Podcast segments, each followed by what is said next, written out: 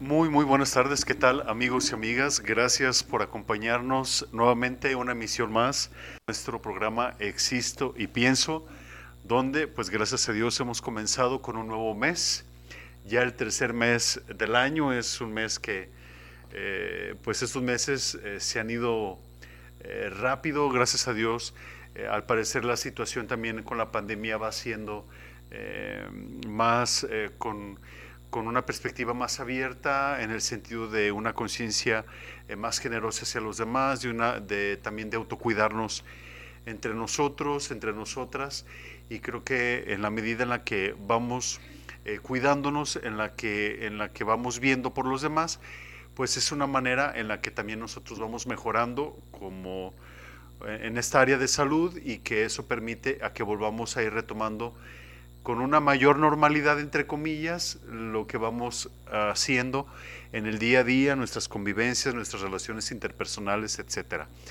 Yo soy Juan Carlos Plasencia y como cada ocho días agradezco muchísimo la participación de todas mis compañeras, de mi compañero, para aportar y poner el granito de arena en su desarrollo personal. En este mes de marzo vamos a hablar sobre el papel el, la esencia de la mujer. En este mes vamos a, desarrollar diferentes temas eh, acerca de la mujer. Y en este caso, hoy vamos a hablar sobre el Día Internacional de la Mujer. Al respecto podemos encontrar muchísima información, basta con que nosotros googleemos un poquito o nos metamos a, a la plataforma de YouTube y ahí podemos encontrar muchísima, muchísima información acerca del Día Internacional de la Mujer sin embargo, nosotros también queremos hacer ese aporte a esta esencia tan importante, a estos seres tan importantes en la vida del ser humano, que es precisamente eh, la fémina, como se dice en latín, ¿no? la mujer. Y, que, y cómo eh, eh, esta mujer, a partir de sus diferentes roles, a partir de su actividad, a partir de su dinamismo, enriquece nuestra vida humana. Agradezco muchísimo la presencia de Marisol, la presencia de Celi, la presencia de Vane y la presencia de Josué. Pues aquí ustedes ven, pues eh, la mayoría se imponen, las mujeres aquí, aquí están presentes y bueno, pues esperemos que lo que vamos a abordar en este día les sea de agrado.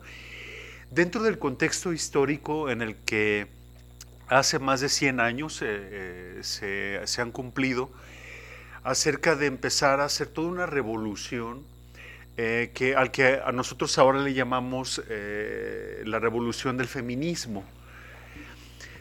Y que eh, para mí, en lo personal, me parece un aporte importante porque ustedes las mujeres nos han ido permitiendo ver en la sociedad no solo el papel que ustedes desarrollan, sino el lugar que les corresponde en la vida social, en la vida humana y que efectivamente esto ha venido a traer eh, conflictos porque pues vivimos en una sociedad con creencias muy arraigadas donde eh, por ejemplo una de estas puede ser por ejemplo las mujeres solamente son para estar en su casa y para dar hijos y para atender al marido, ¿no?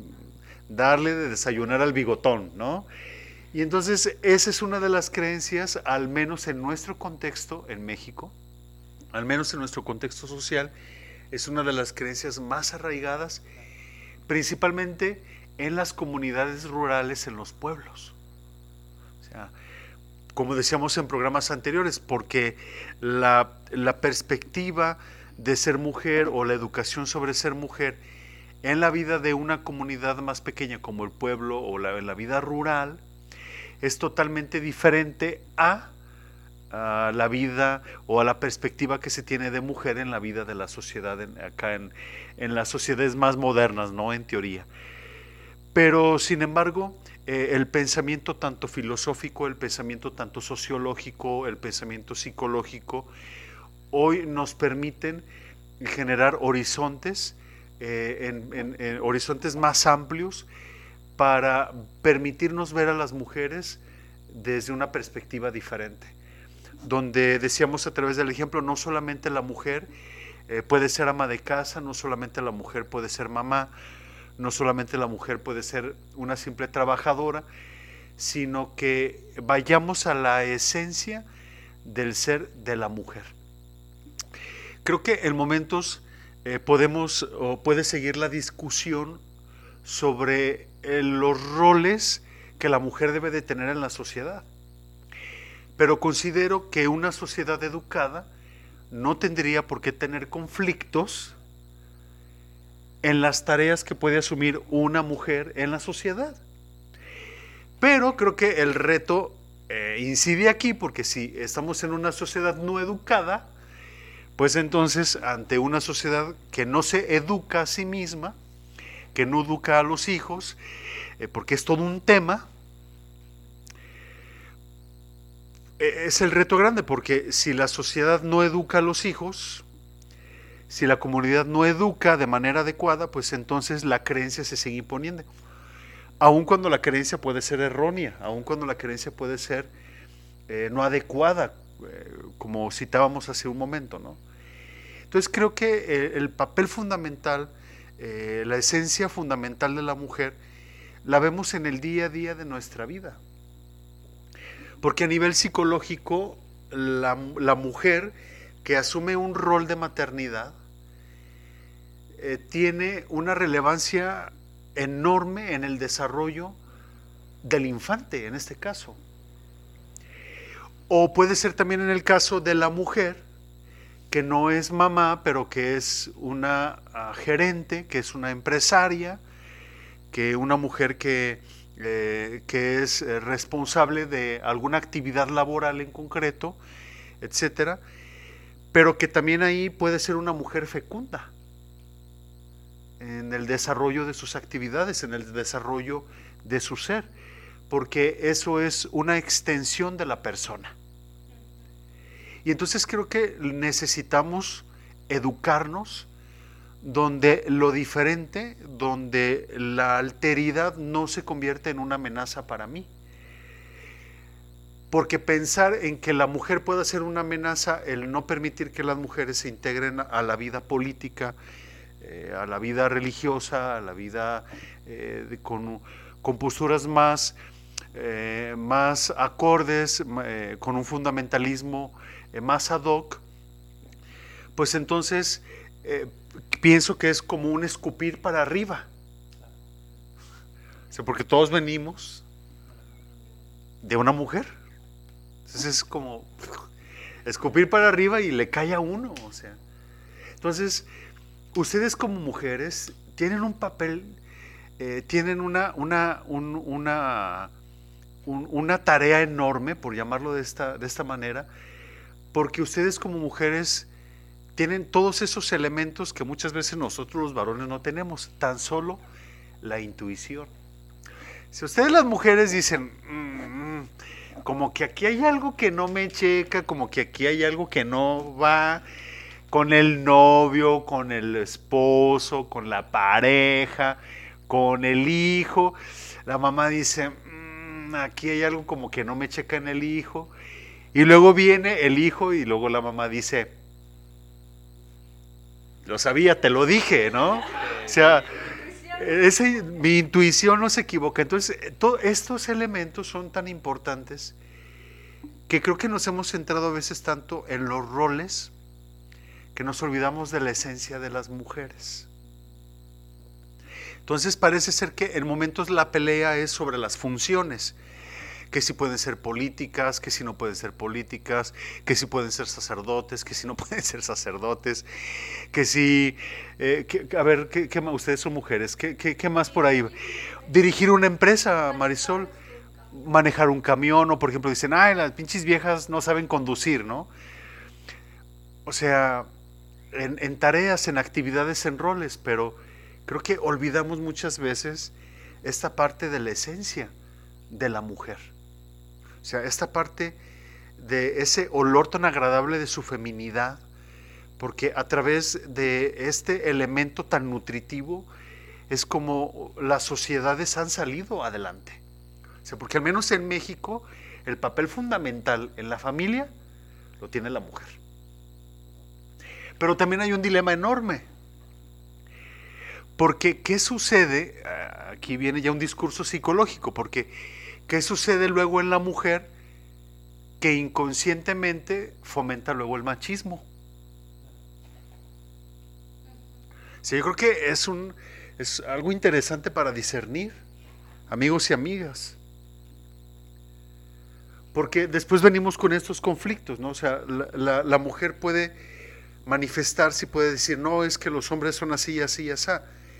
Pero eso entonces me llega a preguntar, bueno, pero eh, la gran incidencia en la educación de los hijos son las mujeres.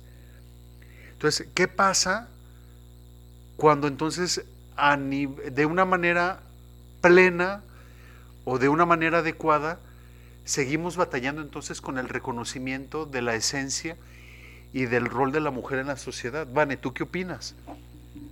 Sí, creo que ah, todo esto se da, como tú dices, ¿no? A lo largo de la historia, el ir haciendo estos cambios a nivel social, y es porque creo que se desconoce cuál es esta esencia de la mujer, ¿no? Y ahorita se me viene a la mente esta cita bíblica del Génesis que dice, eh, a hombre y a mujer los creó, ¿no? O sea, con el mismo valor, con la misma dignidad, para que se para que se complementaran.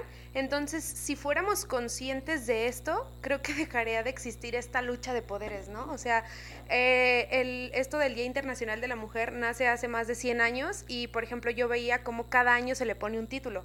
¿Qué tal, qué tal año va a ser por la mujer y la paz? Tal año por los derechos económicos, o sea, que tengan los mismos derechos, ¿no?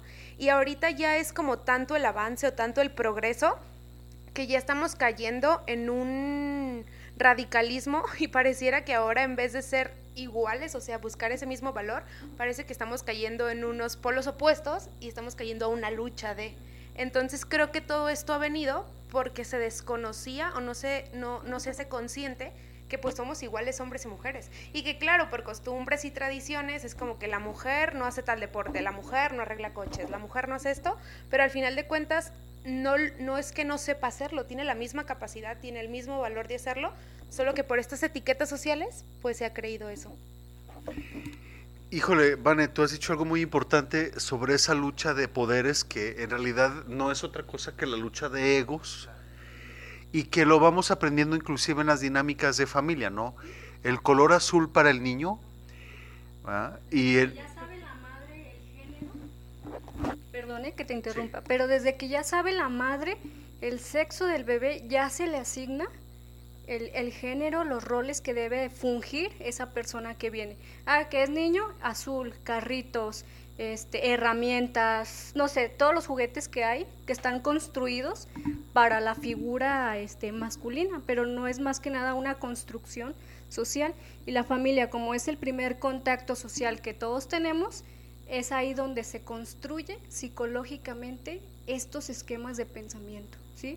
Mencionaste, Juan Carlos, que curiosamente, si la mamá tiene un, rol importante ¿no? en, la crianza de, los hijos, de los varones, también de las mujeres, pero cómo se invierte esto, cómo ya los hijos también eh, traen esos esquemas de pensamiento de cómo, debe, de cómo deben de comportarse, cómo deben de pensar inclusive de las mujeres yo pienso que este, pues la mamá que, transmite eso a sus hijos es porque ella tiene construido dentro de su psique eh, pues estas creencias, estas creencias sociales, porque así se le enseñaron a ella, aunque haya sido mujer, en, la familia se le enseñó de esta manera. Gracias, eh, Marisoles. Mm, tu aporte es también muy interesante porque efectivamente eh, ese es el dilema que tenemos que discernir. O sea, cómo estos constructos limitan nuevamente en el desempeño adecuado. Eh, sí, efectivamente, es un círculo que no se rompe, es un círculo que sigue en esa dinámica y que lo que viene a seguir afectando es al desarrollo armónico de nuestra personalidad y al desarrollo de una, de una óptica o de una perspectiva más completa por ejemplo, del hecho de ser mujer. Yo recuerdo cuando yo fui niño, mi mamá me dijo, este, a las mujeres no se les toca con el pétalo de una rosa, ni con el pétalo de una rosa. Entonces, eso va generando ya constructos. Pero no me dijo cómo se trata a las mujeres. O sea, ¿A cuántas, cuántas mamás, cuántos padres de familia les han dicho a sus hijos esta filosofía popular? A las mujeres no se les pega ni con el pétalo de una rosa. Pero no les enseña. Pero, efectivamente, pero, ¿en dónde se ha enseñado, dónde se ha educado de cómo sí se les puede tratar? ¿O cómo se les debe tratar? Por llamarlo de esta manera, ¿no? O sea, ¿cómo sí tratar? Y entonces creo que eh, hay muchas lagunas en ese sentido porque todos estos constructos personales de la madre y del padre se comunican inconsciente en el hijo y entonces estos constructos inconscientes luego se convierten en estructuras de personalidad y entonces es ese círculo que no se rompe porque luego eso se manifiesta en el inconsciente colectivo, como dice Jung, en la sociedad. ¿Perdón? En los arquetipos, como tal. Porque sí, o sea, de lo que estamos hablando es, es literalmente un arquetipo que se ha ido construyendo a nivel de, del inconsciente colectivo. Es ahí a partir de donde empezamos a creer que la mujer es el, el, sexo débil y el hombre es el sexo fuerte. Y por eso al sexo fuerte siempre se le asignaron las decisiones importantes a nivel político, a nivel social. Pero a la mujer se le denigró mucho tiempo por esto y como lo mencionaba mi compañera, hace más de un siglo que, que se hizo todo este movimiento feminista en el cual nacen tres olas específicas. Eh, al principio se buscaba la igualdad entre reconocimiento, ¿no? el poder tener los mismos derechos, el poder votar. Se enfocó mucho, mucho eh, el movimiento en este, en este principio, porque creían que al poder votar las mujeres, eh, por añadidura iban a venir todos los demás derechos fundamentales. Sin embargo, no fue así. Se logró el voto y después hubo un periodo largo entre la Primera y la Segunda Guerra Mundial donde al obtenerse este derecho, las mujeres dejaron de movilizarse. Sin embargo, crece otra vez eh, esta demanda a raíz de que las mujeres empiezan a concebirse ya como una cosificación, como el hecho de decir, es que yo tengo que ser como el hombre quiere que yo sea. Entonces a nivel eh, del inconsciente colectivo esto se transmite directamente a los hogares. Y en los hogares es donde empieza a fungir que llega el hombre borracho y tienes que satisfacerme sexualmente y tienes que tenerme comida en la mesa, pero tú no vales. Tú nada más estás educando y criando a los hijos, pero yo soy el importante aquí porque yo soy el que doy, pues ahora sí que el sustento económico, ¿no? Y entonces todo este constructo en ciertas mujeres empieza a generar una revuelta y empiezan a nacer escritos que, hablan de la concientización. Y a raíz de esto es donde se empiezan a generar las otras, la otra ola, la última ola, en donde ya se busca como tal, se dividen en, eh, en dos secciones, el feminismo radical y el feminismo liberal. El feminismo liberal busca la, liberación de la mujer eh, a método de expresión, pero en cambio el feminismo radical busca atacar la raíz, no radical en el hecho de cómo actúan, porque este es, esto es, ahora sí que es un problema que, considero yo que la sociedad no ha logrado entender. porque, ajá, el radicalismo no va enfocado a, matar, a hacer destrozos, no, sino que va a atacar el, el, poder, el empoderamiento del hombre de raíz. Y esto es el patriarcado como tal. El feminismo radical busca erradicar o más bien sesgar ese patriarcado. Pero como lo mencionabas hace rato, Juan Carlos, estamos cayendo en un matriarcado porque ya no es, ya no es solo llegar al nivel del hombre, sino que sobrepasar ese nivel. Eso es lo que yo también estoy concibiendo a raíz de los últimos movimientos que se han suscitado, al menos aquí en México. Sin embargo, creo que, que todo este inconsciente colectivo es el que está fungiendo para que las nuevas generaciones de mujeres pues ya no, ya no crezcan con este, este arquetipo de decir, es que yo soy como la princesa de Disney. Ay, es que yo quiero ser como Cenicienta. O sea, vemos la historia de Cenicienta y era una chica que la tenían completamente ahí metida en su casa, tú nada más vas a hacer esto, esto, esto. Y como era la clase obrera, como ella venía de, un padre obrero, ah, pues la tenían ahí, ¿no? Y es, es una doble, vamos a decirle, ¿cómo, cómo? Dame una palabra, Juan Carlos, porque no encuentro una palabra para designar el hecho de que haya un rechazo doble. Un rechazo una doble moral en el sentido de, es que te rechazo no solo porque eres mujer, sino porque eres de la clase obrera. Y hay una de las feministas que postulaba esto. Entonces creo que es, a nivel inconsciente colectivo, esto es, es un terrible malentendido que, como tú lo dices, la educación es la única que nos puede empezar a fomentar y a preparar para una igualdad social. Qué interesante, Josué, porque nos, nos iluminas con esta parte sociohistórica, porque efectivamente este despertar del Día Internacional de la Mujer viene precisamente por esa lucha de la dignidad, porque precisamente la mujer solamente era reducida a una, a una perspectiva de cosificación, o sea, donde solamente sirve para, o sea, ya desde ahí solamente sirve para las tareas del hogar o en, este, en este campo de los derechos laborales, donde también eh, pues eh, tenían que recibir efectivamente lo que, lo que, lo que ellas merecen por, por, lo que ellas han producido, ¿no?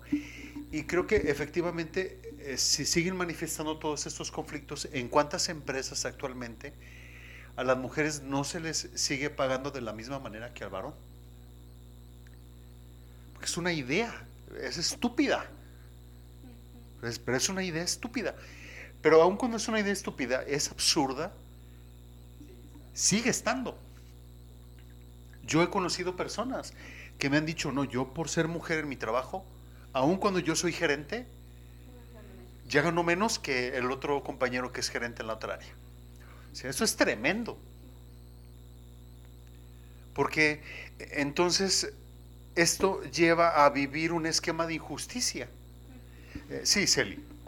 Y creo que también todo esto se relaciona a lo que hemos comentado, ¿no? O sea, que se hace como mención de que la mujer tiene la capacidad de hacer los roles o vivir los mismos roles que el hombre, pero no se ha llevado como a esta conciencia de que no estamos luchando por roles, o sea, no, no, está luchando la mujer por tener los roles, sino por tener la misma dignidad.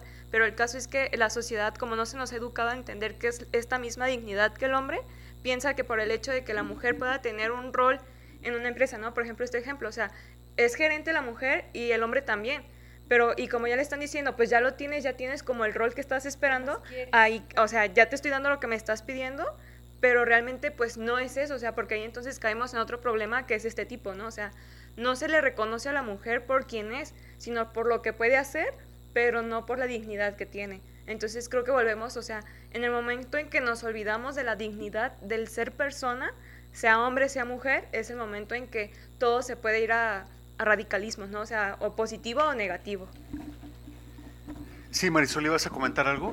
Mm, bueno, este, me gustaría como empezar a incluir otras perspectivas. Ahorita lo abordamos de una manera laboral, la mujer en, en, este, en este aspecto, pero también hay que tomar en cuenta o hay que, hay que empezar a, a señalar cómo también la mujer en la familia, o sea, en el matrimonio, eh, el hecho de que ella tenga una participación social ha propiciado que tenga problemáticas con su compañero de vida.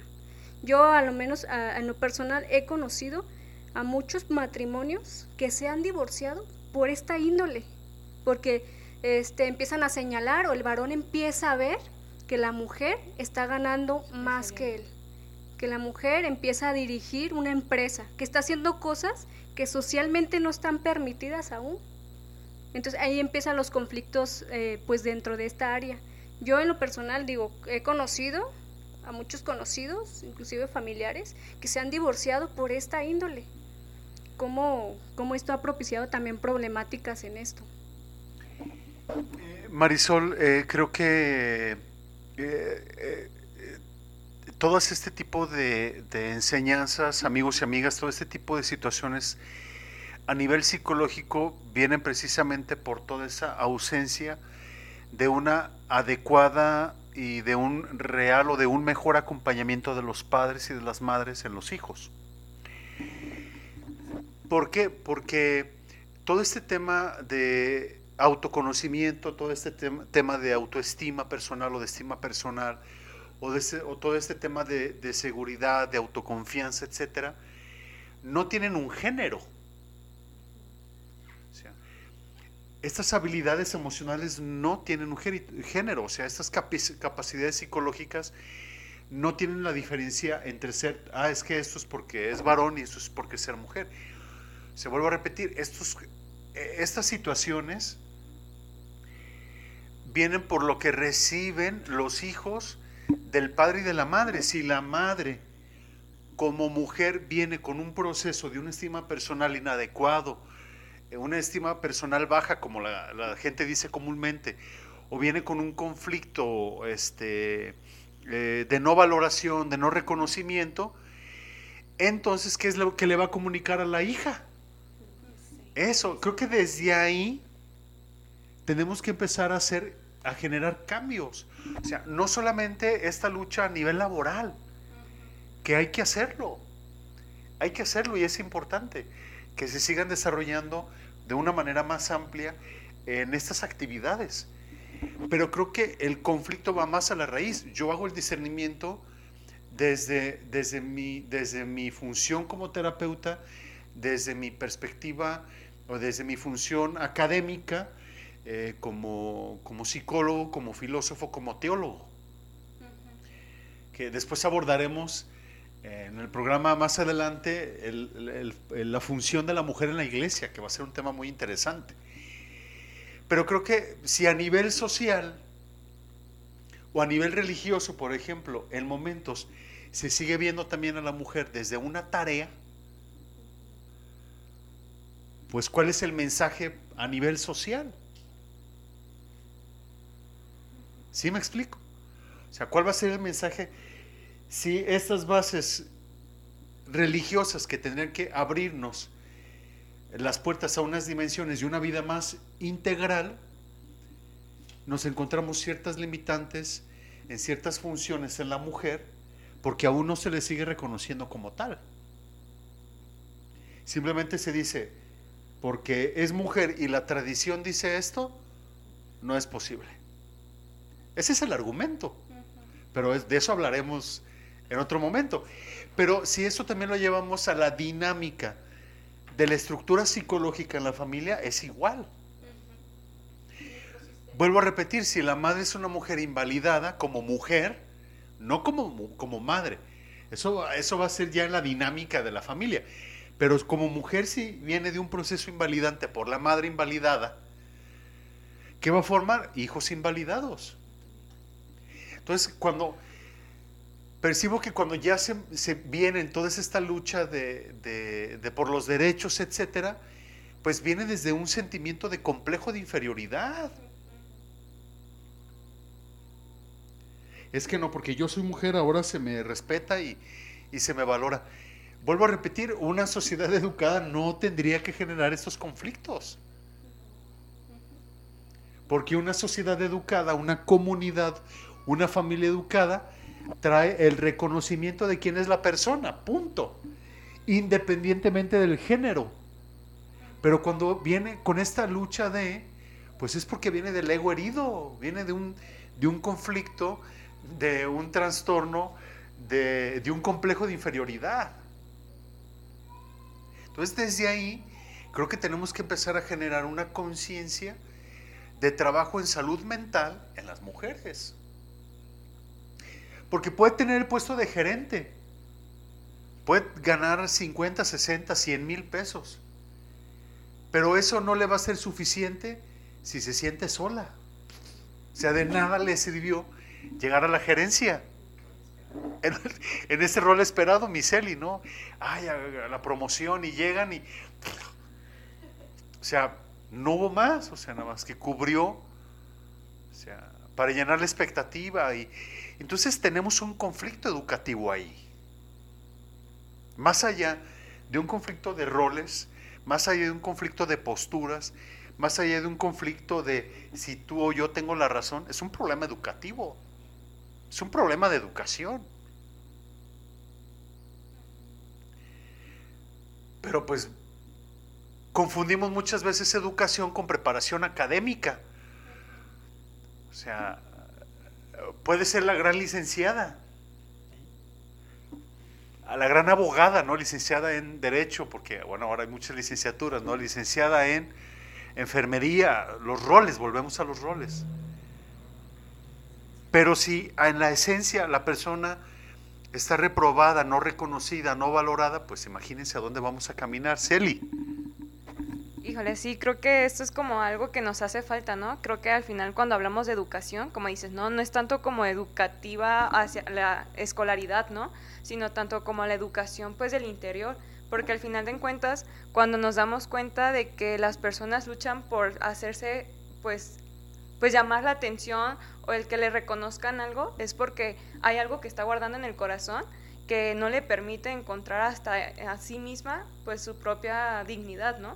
Porque el problema a veces no viene en que los demás no reconozcan la dignidad, sino que podemos tener un montón de personas, a mejor como mujeres, ¿no? Porque yo creo que las mujeres también necesitamos a veces como que nos estén diciendo, y aunque nos lo estén diciendo y diciendo y diciendo y diciendo, si nosotras mismas como mujeres, como persona, no nos creemos esa dignidad que tenemos, nunca vamos a alcanzar lo que estamos pidiendo o anhelando como sociedad, ¿no? Y entonces creo que aquí viene como una herida que pues ya no solo es como personal, sino que es colectiva. Ajá, entonces es como darnos cuenta de que algo que a lo mejor es tan personal, cuando yo digo, ¿no? Se juntan muchas personalidades, se vuelve un, problema pues colectivo que es pesado y que a lo mejor pues como decimos, no, no tendría que existir porque la persona en sí misma tiene dignidad.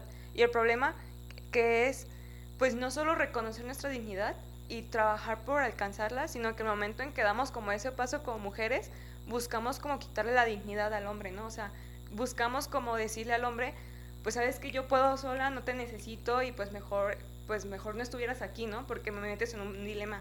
Y entonces nos metemos como en otro problema, porque solo en la medida en que nos podemos ver eh, de reflejo la mujer en el hombre, es que reconocemos nuestra propia dignidad. Yo me pongo a pensar, ¿no? En el momento en que ya no haya hombres, ¿cómo nos vamos a identificar o cómo nos vamos a dar cuenta de la propia dignidad de la mujer? Si no va a tener con quién darse cuenta que vale la pena ser mujer. Eh, Celi, qué, interesante, la verdad, porque tú nos llevas a una reflexión ontológica, nos estás llevando a una reflexión ontológica, filosófica de la esencia del ser que es a lo que no nos detenemos a reflexionar, no nos detenemos a pensar. Percibo que no nos detenemos a pensar eso.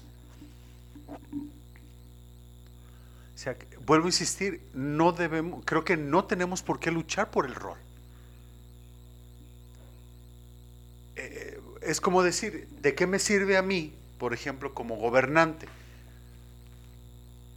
¿De qué me sirve a mí este, gastar miles de millones o millones o lo que sea en policía si no educo a mis niños? O sea, esto es, es, un, es absurdo. Es absurdo.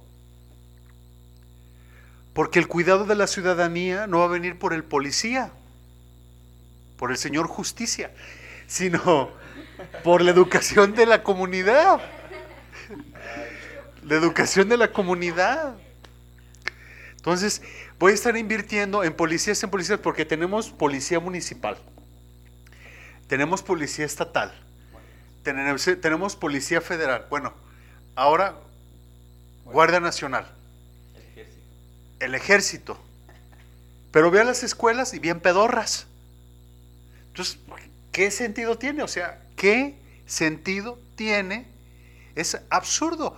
México es uno de los países que más invierte millones y millones de pesos en policía, en seguridad. Y las escuelas todas pedorras, los salarios de los maestros mal pagados, es de los salarios más mal pagados que hay. O sea, desde ahí, esa es la proyección inconsciente de la importancia que le damos a la educación en este pueblo. es preferible ver la televisión que agarrar un libro. Es más fácil.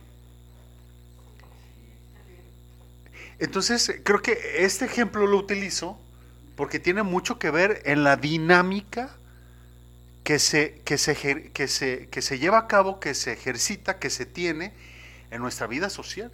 Entonces la mujer tiene un papel fundamental, importante. Yo por eso invito a todas las mujeres a despertar esa conciencia de su esencia, Celi, como tú nos decías. Eh, Carl Rogers lo va a hablar en, este, en, esta palabra del self, o del ser uno mismo, del yo real. Entonces creo que en la medida en que las mujeres, ustedes como mujeres, en la medida en la que se van eh, permitiendo generar un conocimiento de sí, de sus habilidades, de sus capacidades, de sus dones, de sus virtudes, creo que hasta ese momento se va a acabar la lucha. Porque es el reconocimiento de sí. Pero luego viene un conflicto. ¿Por qué? Porque, por ejemplo, yo lo veo en la dinámica terapéutica.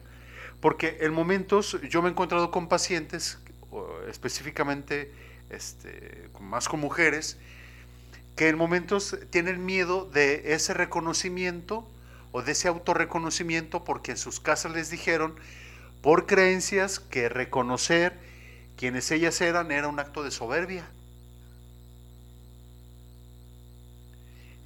Vuelvo a repetir lo que dije un momento. Es un complejo de inferioridad. ¿Desde dónde se va a mover? ¿Desde dónde se va a vivir? Desde el complejo de inferioridad. Y luego viene con ese complejo de inferioridad. Supongamos, luego esta niña se convierte en una adolescente, en una mujer que no tuvo un padre. En la dinámica de relación que va a buscar, pues un papá. ¿O en qué se va a convertir? En una madre para el novio. Entonces, Creo que esta cuestión de, ser mujer va mucho más allá de esquemas, va mucho más allá de roles, va mucho más allá de tareas, que yo creo que es lo que tenemos que ir a reflexionar, yo creo que es a lo que tenemos que detenernos y creo que es a lo que tenemos que empezar a implementar. Por ejemplo, eh, tú como mujer eh, que nos estás escuchando en este momento, ¿Qué estás haciendo por ti para desarrollarte como? Psicológicamente, físicamente, laboralmente, espiritualmente, afectivamente. ¿Qué estás haciendo como mujer? Porque Celi, Vane, eh, eh, Marisol, este, Josué, hablamos de esa dignidad por el simplemente hecho de ser persona por el simplemente hecho de ser personas. Porque hay quienes pueden sostener inclusive una creencia o una ideología de que la mujer es deplorable o indigna, inclusive sosteniéndolo desde un argumento religioso, a partir del libro del Génesis. Porque ella fue la que se comió la manzana. Y peor tantito, mi querida Celi, peor tantito, que ni siquiera la Biblia dice que fue una manzana. ya, desde ahí, ya desde ahí, desde ahí empieza el desmadre. Desde ahí empieza el desmadre. Pero la cultura nos puso una manzana. Ya desde ahí. Entonces, entonces decimos, no, pues es que por culpa de Eva, pum, ¿no? Vane, ¿tú qué opinas al respecto? Defiéndenos. Ay, no, sí, es que creo que eh, este círculo vicioso que hemos estado hablando todo este, este rato, pues va a terminar hasta que la mujer tenga un autorreconocimiento, ¿no? Y ahorita que hablabas del tema de la educación, de cómo México paga policías, pero las escuelas están deplorables, se me venía a la mente el ejemplo que creo que queda mucho con esto del Día Internacional de la Mujer, el aborto creen que aprobando, legalizando el aborto, la mujer va a tener como esta seguridad de su propio cuerpo. Pero si nos vamos a fondo, al final de cuentas la mujer va a seguir lastimándose y no, no, es, no se le va a dar como este conocimiento de lo que influye ser madre, del valor que tiene, de la importancia que tiene. Entonces se vuelve como este circulito vicioso y creo que hay que cortar, o sea, yo diría, diría ahorita que es un llamado a, a nivel social de cortar ya con este cordón umbilical, ¿no? Como esto que se está haciendo y decir, bueno, ahora que va a ser 8 de marzo, porque escuchaba estos días en redes sociales que decía, no, no salgas a marchar o este 8 de marzo como que quédate ahí y, que esa sea como tu parámetro de huelga y decir, bueno, yo soy mujer y, y desde lo que hago así se va, así, así me quedo, ¿no? Y yo me ponía a pensar y decir, bueno, es que en primera no somos mujer un día, o sea, somos mujeres todo el tiempo, ¿no? Entonces, creo que si nosotros empezamos a modificar esta cultura de lo que se cree que es ser mujer o el Día Internacional de, de la Mujer desde nuestros actos diarios, es como se va a ir generando este impacto a, a, nivel social, ¿no? Y algo que se me hacía muy chistoso es que Celi no me dejará mentir, una maestra el año pasado decía, ¿no? El año pasado fue cuando fue lo del paro el Día de la Mujer, ¿no? Que vamos a hacer un paro y que nada, y que no sé qué, ¿no? Y esta maestra decía, pues pidieron tanto su paro que hubo una pandemia, o sea, porque no se muevan, nadie se mueva, pues ahí se va, ¿no? Enciérrense sus casas un año. Entonces es como hacer consciente y decir, ¿qué estamos haciendo? que realmente volvemos a solo parchar esas heridas de la mujer, que el salir a las calles, manifestar y demás, o todo esto que se cae como a un nivel radical que ya lo mencionaban, pues al final de cuentas solo parchan el problema, ¿no? Solo parchan las heridas emocionales que hay que sanar desde dentro y decir qué valor tengo como mujer y realmente poner mi esencia al mundo para que se complemente pues con el otro ser que es el hombre. Bueno, qué interesante porque efectivamente nuestro pueblo, eh, México, somos un pueblo muy herido. Desde mi discernimiento psicológico y desde mi enfoque terapéutico, para mí las heridas emocionales como el abandono, el rechazo, la traición, la injusticia, la humillación, son heridas a nivel, a nivel del pueblo. O sea, ¿cuántas mujeres en el día a día viven injusticia? ¿Cuántas mujeres en el día a día viven humillación? ¿Cuántas mujeres en el día a día viven traición? ¿Cuántas mujeres en el día a día son rechazadas? ¿Cuántas mujeres en el día a día son abandonadas? Todos los días. Entonces, Vane, tú has comentado algo sumamente importante porque necesitamos ir a sanar el corazón. Ese corazón herido, ese corazón lastimado por las experiencias en la, en la, en, en, la vida de familia, por las experiencias en la vida de la comunidad. Por eso considero que en momentos cuando, cuando la persona viene tan herida, por su primer vínculo social, como tú lo comentabas hace un momento, Marisol, pues esa, herida la va a proyectar el desarmonizado o desarmonizada la persona en la sociedad, en sus relaciones. Y entonces ese círculo no se rompe. Porque, por ejemplo, eh, si la mujer viene con una herida de injusticia, en su dinámica inconsciente lo vive desde ahí, desde ser injusta. Desde vivir la injusticia y de ser injusta. O, o, según la herida de abandono. Entonces, creo que a nivel social traemos un cúmulo de heridas que no nos hemos detenido a sanar en el corazón, en el corazón de la comunidad, en el corazón de la sociedad.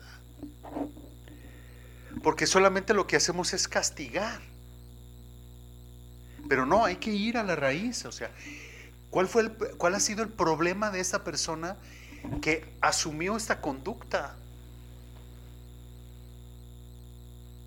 y que ha afectado a la comunidad. No, o sea, lo que hacemos es lo agarramos, lo procesamos, lo meten a la cárcel, pero ¿y después qué va a pasar? Va a volver a delinquir. O sea, esto tiene que ver con una herida en el alma, en el corazón, en lo más profundo.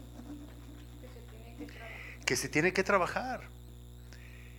Pero como no le hemos dado la importancia, percibo que no le hemos dado la importancia, a, la importancia merecida a esta área tan importante de nuestra vida psíquica.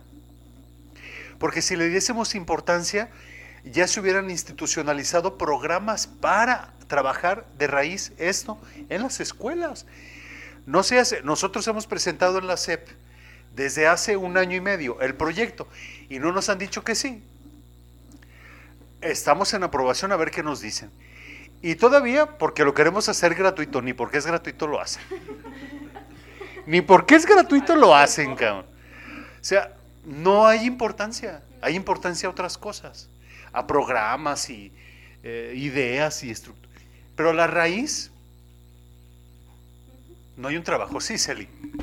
Y creo que también habla mucho de que a lo mejor están haciendo algo, pero no se da a conocer, o sea, no se le da el impacto porque también, pues no, no les conviene, ¿no? Yo hasta creo que al mismo gobierno no le conviene, pues que la gente se se alivie, ¿no? De ese mal que tiene en el corazón. Porque, por ejemplo, ayer fui al Consejo de Juventudes del municipio de Zapopan y hay un programa que se llama Siente, que el gobierno le paga a todos los jóvenes de 18 a 29 años la terapia psicológica, si tú quieres, o sea, es gratuita.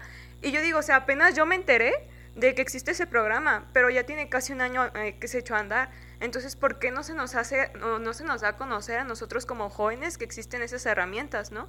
Entonces también es como ponernos a que el gobierno nunca nos va a venir a sanar esas heridas, porque también a veces es como, pues hay que pedirle al gobierno que pues haga estas leyes y esto y aquello y que, que el gobierno pues sea quien nos salve, ¿no? Creo que implica más como de una conciencia de uno mismo, de hacerse consciente de quién es, porque también estamos esperando que los demás nos digan qué hacer de nuestra propia vida y entonces pues seguimos aventando la, la bolita pues a quienes no les compete, ¿no? Sí, efectivamente, eh, Celi, ese es este despertar de la conciencia del trabajo propio. Eh, sin embargo, creo que, y qué padre que tú lo hiciste, Celi, y, y, los invitamos a que acudan a estas instancias, por supuesto, pero también considero que influye en mucho las estructuras y las dinámicas sociales en las que nos desarrollamos. Por ejemplo, solo como, un, como una, desde una perspectiva de observación. Por ejemplo, no es igual el desarrollo biopsicosocial de una persona que vive en la colonia Jalisco que una persona que vive en la cima. Era lo que hablábamos hace dos programas. Sí. O que vive en Valle Real. Es totalmente diferente. O que vive allá para acá arriba, este, en, en la mesa colorada de tabachines, por allá arriba. Pues ni siquiera tienen pavimento las calles. O sea, eso también influye mucho. O sea, tenemos que hacer como detenernos a revisar desde el corazón y comprometernos en la revisión de los esquemas dinámicos, de las estructuras que implementamos en la vida de la sociedad. Y creo que aquí es donde la mujer tiene, tiene ahora hablándolo en ese sentido, un papel importante. Porque ustedes las mujeres tienen habilidades impresionantes, creativas, dinámicas, comprometidas, responsables, alegres, este, leales. Eh, a ver, Vanedinos más eh, atributos de las mujeres. A ver, tú como mujer. Pues se me vino a la mente intuición, también esta ternura y apertura al otro, esta flexibilidad, o sea que somos como más, pues sí, no flexibles y no esta tanta rigidez, ¿no? Y, y, creo que a partir, de, de a partir de, de, de, estos elementos positivos, ustedes las mujeres han nutrido nuestra vida, pero creo que tenemos que ir a exaltar, a sacar a la luz todo eso. Sí. Y creo que en esta parte de todo eso que nosotros tenemos, no es como el hecho de que es, es solo de la mujer, porque aparte, o sea, creo que también entra en la mujer que decimos, ah, sí, tenemos todas estas habilidades y se las damos al hombre, pero que el hombre no las haga. Entonces es como esta parte de decir, o sea, no son propias de la mujer, sino que la mujer se las brinda también al hombre porque creo que una de las tareas más importantes de la mujer es humanizar a la humanidad, ¿no? Pero solo en la manera en que humanicemos a estos varones y que también los varones vayan humanizando otras instancias en las que ellos pueden pues entrar, es que vamos a ir cambiando la sociedad, ¿no? Pero creo que la mujer o las mujeres hemos como cambiado como este chip y es como de yo las tengo, yo te las puedo brindar, pero tú no, mejor tráeme como a quien dárselas a, a, más, a más, a más, y creo que pues ahí no vamos a avanzar. Sí, Marisol. Bueno, yo quiero como abordar una perspectiva biológica, orgánica del por qué eh, las mujeres, se puede decir que tienen algunos elementos, uh, es que no quiero caer como en diferenciar, o sea, del varón, pero hay una explicación siempre se ha estudiado eh, el órgano, el cerebro, o sea, porque ahí está el comportamiento, está todo lo que hacemos, es parte de este órgano. Eh, se han sometido muchos estudios, se, han, se ha buscado el porqué pues, de, de, pues, de esto que pasa. Eh, ahorita que mencionaban todos estos elementos de la mujer, yo veo que hay una explicación y porque hay un estudio que lo arroja.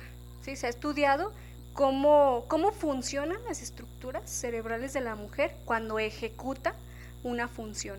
Y también a la par cómo, este, cómo funciona la estructura cerebral del hombre al hacer la misma función. O sea, se, se han... Eh, se ha hecho como que el estudio a la par para saber cómo, cómo está funcionando la estructura. Se encontró, según un estudio, no tengo con exactitud el nombre de los participantes ni, ni quién hizo este estudio, pero sí tengo el dato de que se encontró que las mujeres suelen usar un poquito más o tienen más este, hiperactividad en el óvulo frontal. El óvulo frontal este, es, uno de los, es una de las estructuras del cerebro que eh, ejecuta funciones superiores, por ejemplo, la atención. Por eso a veces dicen que las mujeres pueden hacer muchas cosas a la vez, es porque su estructura, su lóbulo frontal, este, tiene más, eh, más sinapsis, bueno, que es así como más comunicación interhemisférica. Eh, el hombre también lo tiene, claro, pero la mujer lo tiene un poquito más. Yo pienso que nuestro Padre Dios eh, nos hizo a la perfección para llevar a cabo funciones, pero la sociedad se ha encargado de señalarla, de sesgarlas, de, pues, no sé, de darle otro significado, eh, de asignar cosas, pues, diferentes. Este, también, de hecho, en, este estudio se encontró que, por ejemplo, en el varón, no sé si han escuchado a nivel social que los hombres son más habilidosos en el hecho de manejar. Ah, es porque su estructura de su lóbulo eh, parietal funciona un poco más, o más bien está más activo que el de la mujer, ¿sí? Pero obviamente aquí este, todas estas funciones caen en, errores sociales, ¿no? Es que tú eres más habilidoso en eso, por eso, eh, porque eres hombre. Tú eres así porque eres mujer. O sea, caemos en esto, en estos errores sociales. Y bueno, yo desde esta perspectiva biológica creo saber que aquí también hay otra raíz, otra raíz de por qué a nivel social se ha ido construyendo como estos roles o estas conductas. Claro, muchas gracias Marisol. Pues tenemos una tarea enorme, amigos y amigas, eh, Josué, Marisol, Celi, Estebane, tenemos una tarea enorme y creo que eh, debemos mucho a las mujeres. O sea, debemos como sociedad como varones principalmente debemos mucho a las mujeres. Creo que, vuelvo a repetir, en la medida en la que nosotros como varones nos eduquemos en el, auto en el reconocimiento de las mujeres como tal, como esencia, eh, como esencia aparte, inclusive desde ese reconocimiento de la diferenciación a partir de sus estructuras cerebrales, etcétera, creo que vamos a caminar y vamos a vivir más integrados. Creo que en la medida en la que nosotros nos vamos permitiendo vivir en esta dinámica de integración, vamos a vivir en una sociedad más armónica, donde no vamos a padecer feminicidios, donde no vamos a padecer este, eh, delincuencia organizada, donde no vamos a, padecer este, eh, trata de blancas, venta de órganos, etcétera, que no tienen nada que ver solamente con una cuestión de género, sino de conflictos que tenemos a nivel social. El reto es enorme, la tarea es grande, pero creo que si todos ponemos nuestro granito de arena, se puede, puede ser mejor. Pues amigos y amigas, agradecemos muchísimo la, participación que hemos ejercido hoy en esta mañana. Esperemos que lo que nosotros aportamos a través de nuestro conocimiento terapéutico, psicológico, eh, familiólogo, eh, eh, a través de nuestro conocimiento teológico, espiritual y a partir de nuestros aportes reflexivos podamos seguir contribuyendo en su desarrollo personal. Gracias eh, Marisol, gracias Eli, Vane, felicidades no nada más en este mes, sino gracias por ser mujeres, gracias a todas las mujeres que nos sintonizan por medio de nuestras redes sociales. Josué, gracias por estar aquí, que Dios te siga bendiciendo. Yo soy Juan Carlos Plasencia, que Dios los bendiga y bonita semana. Paz y bien. Listo.